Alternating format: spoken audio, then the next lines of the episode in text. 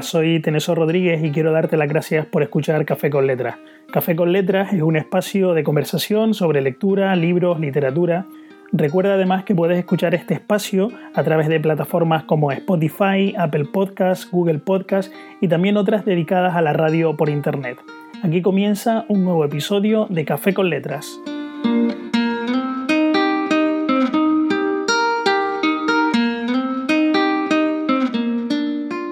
Café con Letras es un espacio para mantener una conversación en torno a un café, en torno a un libro, para hablar de esos libros que nos han gustado, que esos libros que recomendaríamos. Y por eso para esta ocasión me gustaría hablar de historia. Para eso he invitado a un amigo, eh, un amigo que estudió periodismo, pero que durante los últimos años se ha estado dedicando a tareas de guía turístico es un catalán afincado en Gran Canaria que conoce al dedillo la historia de Canarias, la historia del paso de Colón por las Islas Canarias y que eh, en esta ocasión eh, va a hablar con nosotros sobre eh, un libro de la historia de España, un libro muy curioso y por eso quiero dar la bienvenida a este espacio de Café con Letras a mi amigo Marc Lloren. Marc, buenas tardes. Hola, buenas tardes, Tenosor. ¿Qué tal? Pues eh, quería hablar contigo sobre la historia de España y de un libro eh, que, al contrario de esos libros que buscamos a veces para conocer eh, la historia y que son libros muy voluminosos, me estoy acordando, por ejemplo, los libros de Fernando García de Cortázar, que ha escrito muchísimo sobre la historia de España. En este caso, tú has conseguido un libro bastante pequeñito en extensión, pero que parece que cuenta las cosas muy bien, de forma muy resumida, de forma muy clarividente y además eh, desde una perspectiva extranjera porque está escrito por un vecino, por un francés, ¿no? Exactamente. Este libro está escrito por Pierre Vilar. Pierre Vilar es un historiador francés.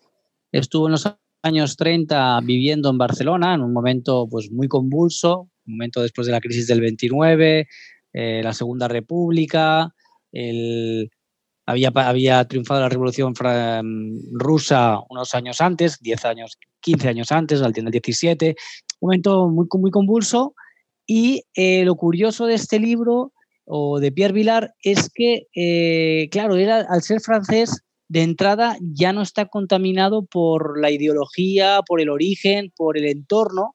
Entonces, yo lo que encuentro en este librito, un librito, digo librito porque son solamente 175 páginas, pero para mí es un, ese libro ha sido un gran descubrimiento y cayó a mis manos por casualidad. Luego ya te contaré la historia si tenemos tiempo de cómo llegó a mis manos. Cuenta, cuenta. Pero, pero bueno, fue, fue muy curioso porque no fue un libro que yo fuera a buscar en ningún momento, ni, ni tuviera yo ninguna referencia, sino que cada año aquí en vecindario, en Gran Canaria, pues hacen los días del libro y pues el día, si tú llevas un kilo de comida solidaria, pues te llevas un, libro de segunda mano. Y entonces, pues a mí me encanta esta iniciativa. Cada año voy, llevo unos cuantos kilos de comida y me, llevo cuatro o cinco libros a casa y súper contento. Y este lo vi interesante, me lo llevé a casa y luego ha resultado un descubrimiento impresionante. ¿Por qué?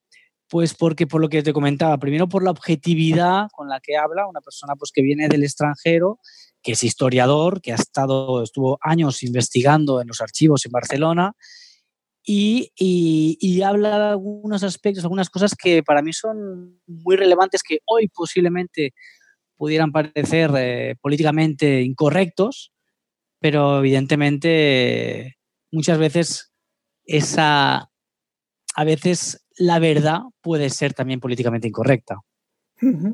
Eh, por ejemplo, ¿qué has descubierto con este libro que, por ejemplo, no haya encontrado en otros libros de historia que, bueno, o en otros conocimientos de historia que nos han ido eh, inculcando casi o que hemos ido eh, aceptando como, como, verdades?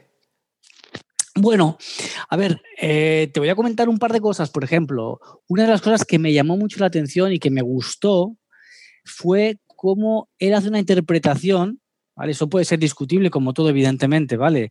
Eh, la historia tampoco es matemática pura, pero él hace una interpretación de cómo el medio natural influye, afecta en los valores de, espirituales del pueblo español, ¿vale? Y él compara la geografía española con muchas sierras, con muchas cumbres. ¿eh? Tenemos por un lado los Pirineos, tenemos las cumbres de la sierra de Granada, de Almería, las mesetas en el centro, Y él eh, entiende esa, esa geografía como un aislamiento, crea un aislamiento y crea una pobreza a nivel económico, ¿no? que, que, lo que se convierte, se lo traslada a ese valor guerrero del pueblo español y al mismo tiempo profundamente religioso, ¿vale? Que se lleva a la práctica, eso se, se traduce en, una en, en, el deseo por la dominación política y en el desprecio también mercantil, ¿no? Esa, esa, ese rechazo al, a lo mercantil, ¿no? ¿A lo mercantil también te refieres a lo industrial? A, lo industrial también, pero eso ya viene a posteriori, ¿no? Pero estamos hablando, hablamos más ahora de la Edad Media, ¿no? De, de, de, los orígenes, y él ya, Pierre Vilar ya habla de dos Españas, ya habla de esta España central, de las mesetas, eh, rural, que tiene una que está aislada del extranjero por un lado por toda esta geografía montañosa, una, España adusta, guerrera, con una voluntad clara de unificar el conjunto del territorio, y luego habla de otra España periférica, la España sobre todo del Levante, de los puertos ibéricos, de mercaderes, de marineros, eh, que, está aislada al contrario del centro, pero está abierta al mar y está en expansión o en contacto, eh, mirando hacia su espejo son las repúblicas italianas, repúblicas eh, de pequeñas ciudades-estado, muy dinámicas a nivel económico, y es lo que, por ejemplo, pues, mm, sería el reflejo de Barcelona, Valencia, etcétera, etcétera. Eh, me decías también que en este libro que has descubierto pues, algunas cuestiones de las que a veces no se habla. Eh, por ejemplo, es verdad que cuando eh, la conquista de Granada o la, o la reconquista de, Granada, la expulsión de los judíos pues, supuso un ocaso cultural porque suponía romper con una, una, gran cantidad de conocimientos en materia cultural, materia científica. pero decía también que supuso una caída económica enorme para, para el Estado, ¿no? Pues sí, pues sí. De hecho, eh, resulta ser que eh, la pérdida o la, expulsión de los judíos, esa, estamos hablando otra vez del tema religioso, ¿no? De la unidad religiosa que primero se hace la expulsión de los judíos, luego será de los moriscos, pero esto, además de ser una pérdida enorme a nivel cultural, a nivel económico va a ser una hecatombe, porque va a resultar en una bancarrota del Estado. Y eso es porque los judíos eran muy dinámicos económicamente y pagaban muchos impuestos, muchos tributos que acababan en las arcas del Estado, pero claro, es eh, la expulsión de los judíos va a significar que toda esa economía, toda esa se pierde, esas tierras y esas propiedades pasan a manos muertas, pasan a la nobleza y la nobleza no paga impuestos. Recordemos eso, la nobleza no paga impuestos. o sea, el trabajo. Como algunas grandes empresas de, hoy en día, ¿no? efectivamente, efectivamente. Digamos que eh, la, la, grande nobleza, la gran nobleza era como la SICAP de hoy en día. ¿eh? No, no, no tributaban y por tanto eso hace que, a pesar de todo el oro y la plata que, lleva, que llega de, de, de América, mansalva, a pesar de todo eso, y que además se dilapida en guerras de religión en Europa, sobre todo en Flandes, que fue el gran, el gran talón de Aquiles de, la economía española en ese momento, pues toda esa economía se pierde, dejan de llegar esos impuestos y en 1557, momento del siglo de oro, ¿eh? siglo XVI, pues eh, España entra en bancarrota y tiene que pedir créditos para pagar a sus mercenarios en Flandes. Vamos, un desastre a nivel económico, eh, un desastre. Bueno, pues qué, interesante. ¿Algún otro, eh, ¿Algún otro apunte interesante que hayas encontrado en este libro de Pierre Vilar? Que como dice, la, verdad es que me está llamando muchísimo la atención, lo estoy apuntando, editorial crítica, Pierre Vilar, la historia de España. Eh, bueno, el libro este, ¿cuándo se publicó en España? Porque ese también es un dato curioso. Mira, eh, el libro se publica antes en Francia. fue un encargo de una editorial francesa relacionada con la universidad entonces se publica en el año 63 en Francia. Eh, en España no se pudo publicar durante muchos años porque evidentemente la dictadura franquista no lo permitió. Entonces la primera edición en España la tenemos ya del año 78 e incluye, incluye eh, el libro incluye desde la época prácticamente los primeros pobladores de España, desde los íberos hasta la transición. Entonces, en, rasgos, en grandes rasgos, pero sobre todo me parece muy clarividente en muchos aspectos.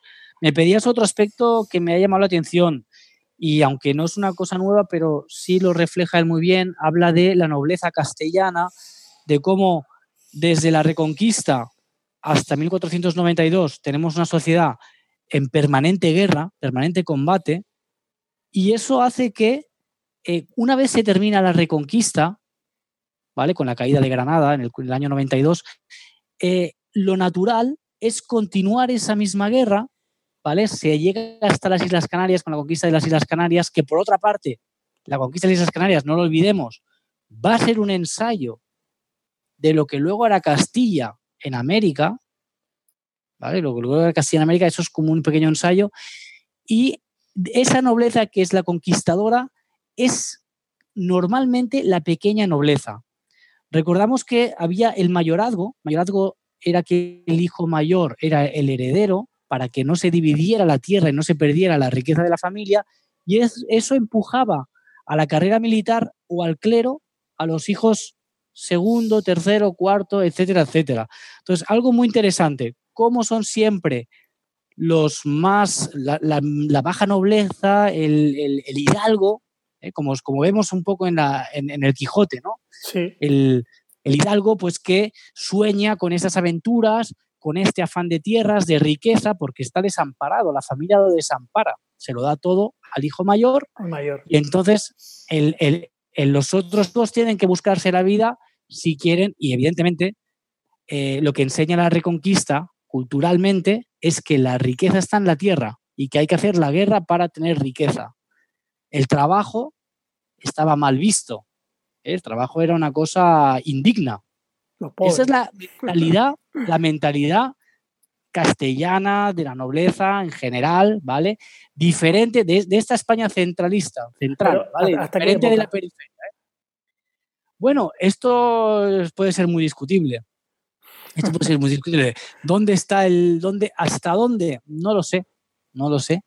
evidentemente hoy quiero pensar que las cosas han cambiado mucho, ¿no? Pero puede que haya algún sustrato de eso, pues no lo sé. Eso ya daría para, para otras, otras conferencias, otras reuniones, vamos. Para otro análisis interesante. Otro análisis.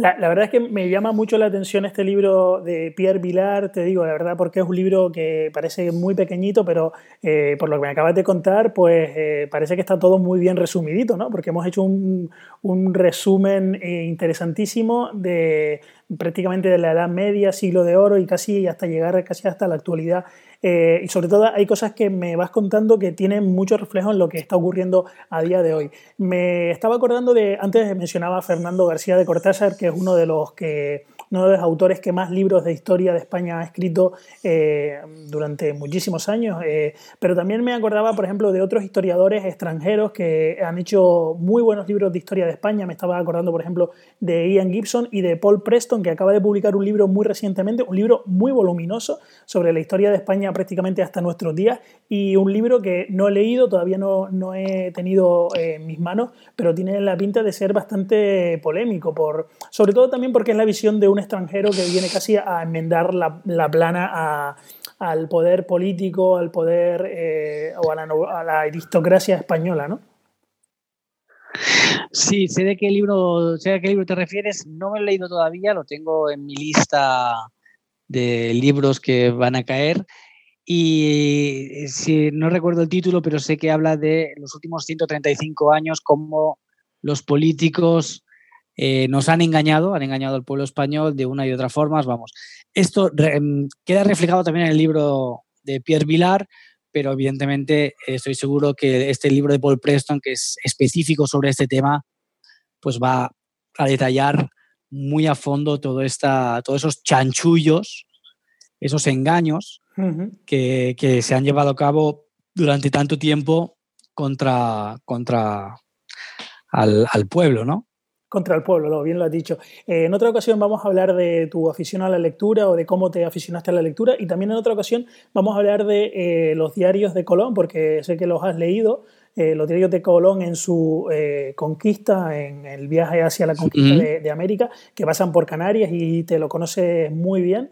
Eh, y hoy yo quiero recomendarte a ti un libro, porque sé que te encanta la historia, eh, y quiero recomendarte un libro que está muy bien, escrito, es muy divertido, son de mm, casi eh, capítulos muy cortitos sobre la historia de España, y está escrito por Nieves Concostrina. Nieves Concostrina es como tú, periodista, pero es una apasionada de la historia, es muy famosa por sus programas de radio en Radio Nacional de España, en la cadena SER, y ha escrito pues numerosos libros de historia en un tono divertido pero que además nos ayuda a aprendernos eh, algunos capítulos de nuestra historia de forma muy, muy fácil y muy amena. Se llama eh, Menudas Historias de la Historia. Es uno de los muchísimos títulos que ha publicado sobre la historia de España y es de la editorial En la Esfera de los Libros. La verdad que te lo recomiendo. Eh, lo compré en digital en su momento y lo tuve que comprar en, en papel para regalarlo porque sé que es un libro que eh, es fabuloso. La verdad que uno se divierte y aprende muchísimo con las páginas de Nieves con Costrina. Así que te lo recomiendo, Marc, y te doy muchísimas gracias por estar en Café con Letras eh, para hablar de, libros, para hablar de historia. Y la verdad que ha sido todo un descubrimiento ese, esa obra de Pierre Vilar. Pues muchísimas gracias. Tomo nota del libro que me, que me comentas. El placer ha sido todo mío y eh, no, me queda más que invitar a todo el mundo que, que tenga un pequeño interés por conocer más sobre la historia de España de una forma eh, no demasiado exhaustiva, pero eh, mm, bueno, mm, tener una buena visión global y, demás. Yo creo que este libro pues, pues puede ser un, gran, un gran punto de, partida. Pues muchas historia de España de Pierre Vilar. Pues nada, muchas gracias y un abrazo. Hasta pronto. Hasta pronto, Tresor. Muchas gracias a ti.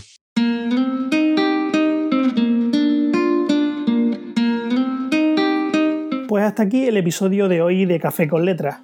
Recuerda que puedes escucharlo a través de numerosas plataformas como Spotify, Google Podcast y Radio Public. Si no quieres perderte ningún episodio, no olvides suscribirte en Apple Podcast y si te ha gustado el episodio de hoy, también puedes dejar tu reseña en la aplicación de la manzanita. Además, puedes encontrarme en Twitter en arroba tenesorrp, donde puedes enviarme tus opiniones y comentarios. Muchas gracias por escuchar Café con Letras y hasta pronto. Un abrazo.